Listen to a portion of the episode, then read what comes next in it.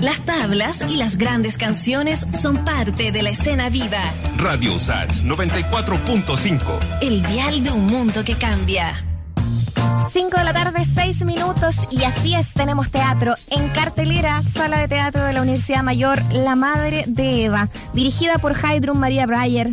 Vamos a poder aquí entrar en una obra eh, en que nos habla del cambio, de la transición, del viaje. Son algunas de las claves en este monólogo que muestra el proceso que vive una madre en la transición de su hijo, una adaptación de la novela homónima de la escritora italiana Silvia Ferreri. Heidrun, eh, bienvenida a Escena Viva, un gusto escucharte acá en nuestro programa. ¿Cómo estás? Hola, uh, bien, muchas gracias por invitarme, por esta entrevista, por este espacio.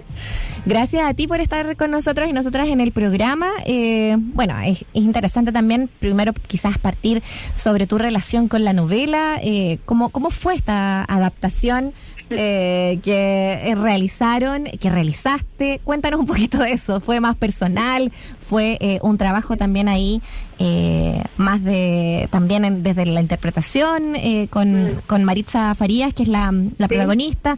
Cuéntanos un poquito del proceso. Ya.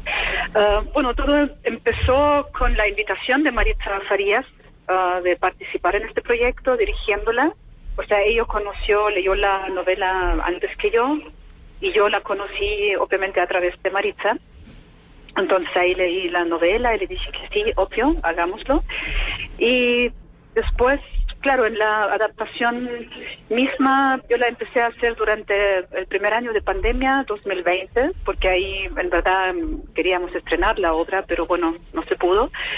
Y ahí me dediqué como a hacer esta adaptación, empecé a hacerla, que fue un trabajo muy en- entretenido igual, como tratando de darle una estructura, que en el fondo es como mm, la operación, o sea, la madre que acompaña en el presente, digamos, el presente del monólogo es la operación del, del hijo y en su transición y um, esto da como la estructura, hablando de, o sea, como de lo técnico de una adaptación y entre medio ella tiene como recuerdos uh, importantes, o sea, flashback, o sea, cómo, cómo empezó todo desde la infancia, etcétera, la adolescencia y pasa por momentos importantes de, de su hijo que, bueno, que antes era hija, la Eva.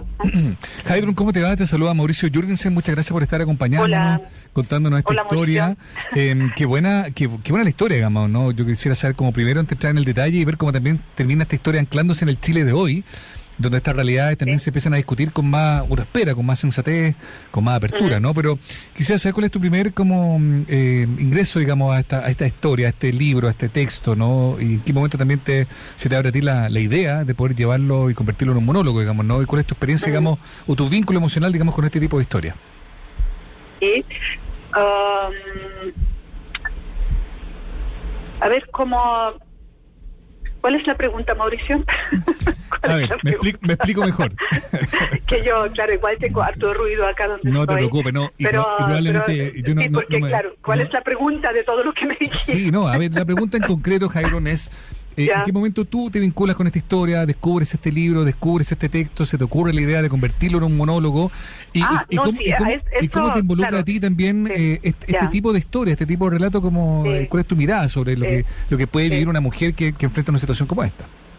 Ya, no, o sea, primero que nada, claro, por eso quizás Mm. no entendí muy bien a qué apunta la pregunta, porque como ya había dicho que es un proyecto que se inició desde Maritza, o sea, como que ella me invitó, entonces obviamente fue por ahí que me empecé a acercar y ella también ya tenía la idea de un monólogo, ella me, me dijo, mira, sería bacán, yo quiero actuar y esta historia, este libro, creo que es necesario, quiero hacerlo, y siempre fue pensado como un monólogo, ¿ya? Entonces eso ya era algo que cuando empecé a hacer la adaptación, que esta idea ya estaba ahí, obviamente siempre con la posibilidad quizás de abrirlo hacia una obra con más actrices o actores en escena, pero quedó como monólogo finalmente. Claro. Y, y yo creo que la historia en sí, claro, es como, lo interesante es que es como desde la mirada, o, mm, claro, desde lo que vive una madre en esta situación, ¿ya? Porque quizás yo no, o sea, a lo mejor uno está más acostumbrada y ac- acostumbrado como a escuchar o ver cosas que donde la persona misma um, habla de su, de, su transición, de su viaje que hace, pero este es un viaje que hace la madre en paralelo a su hijo durante la transición, porque ella también tiene que hacer este viaje, ¿no? O sea, para ella también es una manera de transitar de alguna forma. Y obviamente ella se plantea muchas preguntas. Por eso yo la obra la veo como contiene muchos temas y temas importantes obviamente que hay que hablar hoy en día, pero también yo la veo como una, una historia también de amor entre madre e hijo porque al final se trata de eso. O sea, a ella le cuesta mucho igual comprender lo que está sucediendo y por qué tu mm. hijo quiere hacer esto, pero al mismo tiempo ella siente tanto amor por su hijo que ella lo acepta, pero le cuesta, le cuesta mucho.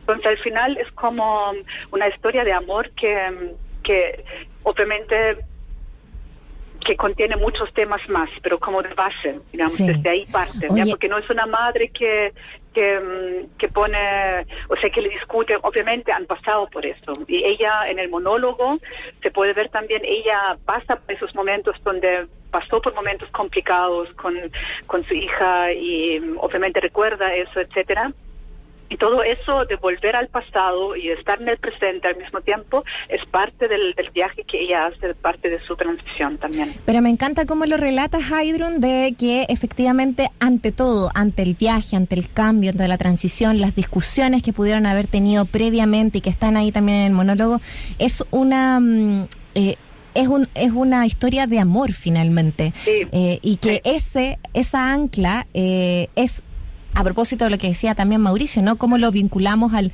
al Chile de hoy y al mundo de hoy. Eh, ah. eh, finalmente también tiene, tiene que ver con eh, más que la aceptación de, es quizás vivir esa transición como sociedades, ¿no? Mm. ¿qué, te pasa a ti con esa reflexión? ¿En qué, en qué momento sientes que estamos, estamos por fin llegando quizás a esa transformación que, que nos lleve un poquito más a, esperar desde el amor eh, esta empatía con, con, los temas, por ejemplo, de transición sexual? claro, yo creo que mm, puede ser un camino y yo creo que el amor también tiene que ver con respeto, o sea, como respetar ah, al, al otro, a la otra, al otro. Ah, y por supuesto que eso es una base súper importante. Yo creo que estamos viajando en eso, estamos tratando de transitar para allá, de ir para allá, pero yo creo que falta mucho todavía. Mm. O sea, porque yo creo que hay mucho todavía, hay mucha falta de respeto todavía en la sociedad. hay muy poco amor quizás en general. Amor así como yo no hablo de un amor, no sé, como lo, lo relaciona en este caso con respetar. O sea, como respetar Uh, al otro también en, en su necesidad y sus decisiones. Y por supuesto que uno puede, esta madre también trata de guiar mm. y de desviar y de ojalá que Eva no uh, haga esta operación y que no haga este paso en la operación, que, que haga algo más simple. Pero al final, su hija quiere hacer todo esto y obviamente ella como ya lo dije, que le cuesta, le cuesta mucho y hay mucha discusión entre medio, hay mucha pelea, pero creo que siempre desde, un, desde una base que es amor y respeto también, de mm. alguna forma.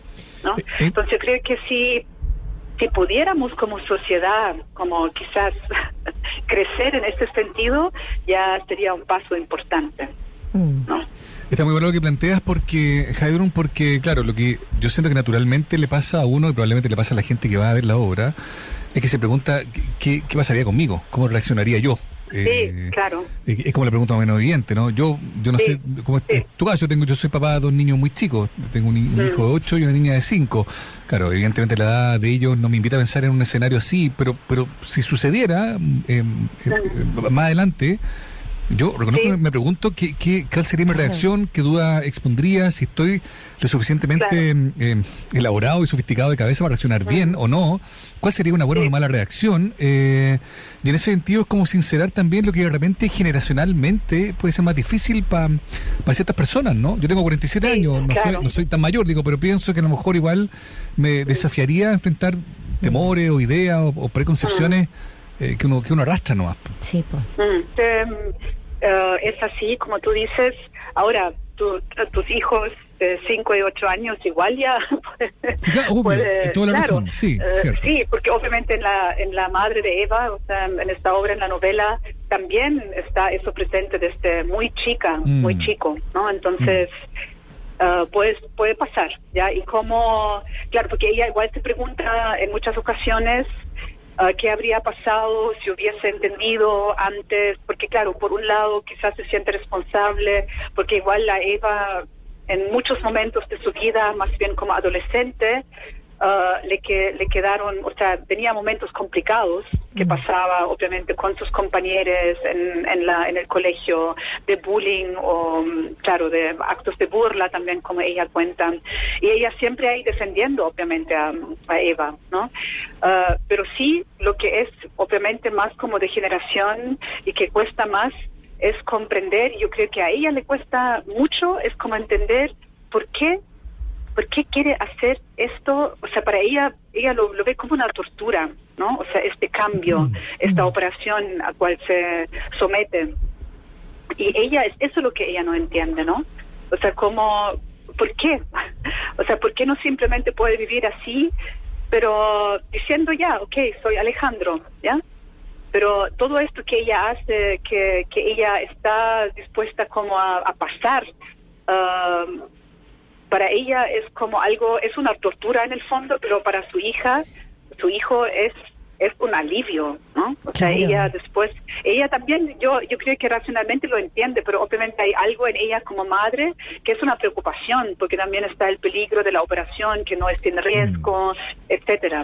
Oye, Entonces, yo creo que- ella lo vea. Que por eso es importante, estamos conversando con Heidrun Breyer, directora de teatro eh, y, y- y también actriz, en este caso dirige esta obra, eh, este monólogo protagonizado por Maritza Farías, eh, llamado La Madre de Eva, ¿no? A propósito eh, de, de este, esta historia de amor, como decíamos, madre-hijo, eh, y, y que es finalmente el tránsito. Pero claro, ahí está a lo mejor también el, el desconocimiento quizás para gran parte de la población, de todos nosotros y nosotras, incluso de lo que significa esto, dolorosamente, físicamente doloroso en el cuerpo. eh, y quienes a lo mejor conocemos a personas que han transitado de un género a otro, eh, o sea, la- las inyecciones, eh, la- el- las mismas operaciones, como bien comentas, el riesgo que se corre. Entonces, claro, también es en el fondo eh, poner esas cosas ahí a propósito de ser madre, de la preocupación que genera, o padre, eh, eh, lo mismo en ese, en ese sentido, ¿no? Eh, claro, es también interesante poner el foco en eh, para también informar. Creo que creo que ahí hay un punto muy importante de lo que puede generar la obra al verla desde el teatro, más allá de una novela, de cómo podemos acercarnos también a esta información, Haydron, hacerlo de manera distinta, de manera sensible, como ofrece, ofrece también el teatro. ¿Les ha pasado eso? ¿Cuál es la experiencia que han tenido también eh, teniendo esta temporada ya en escena? Mm. Sí, estamos recién empezando, ¿no? Mm. Como estrenamos el viernes pasado y teníamos una función el sábado, entonces ahora re- recién empieza un poco Claro, esta temporada, ¿no?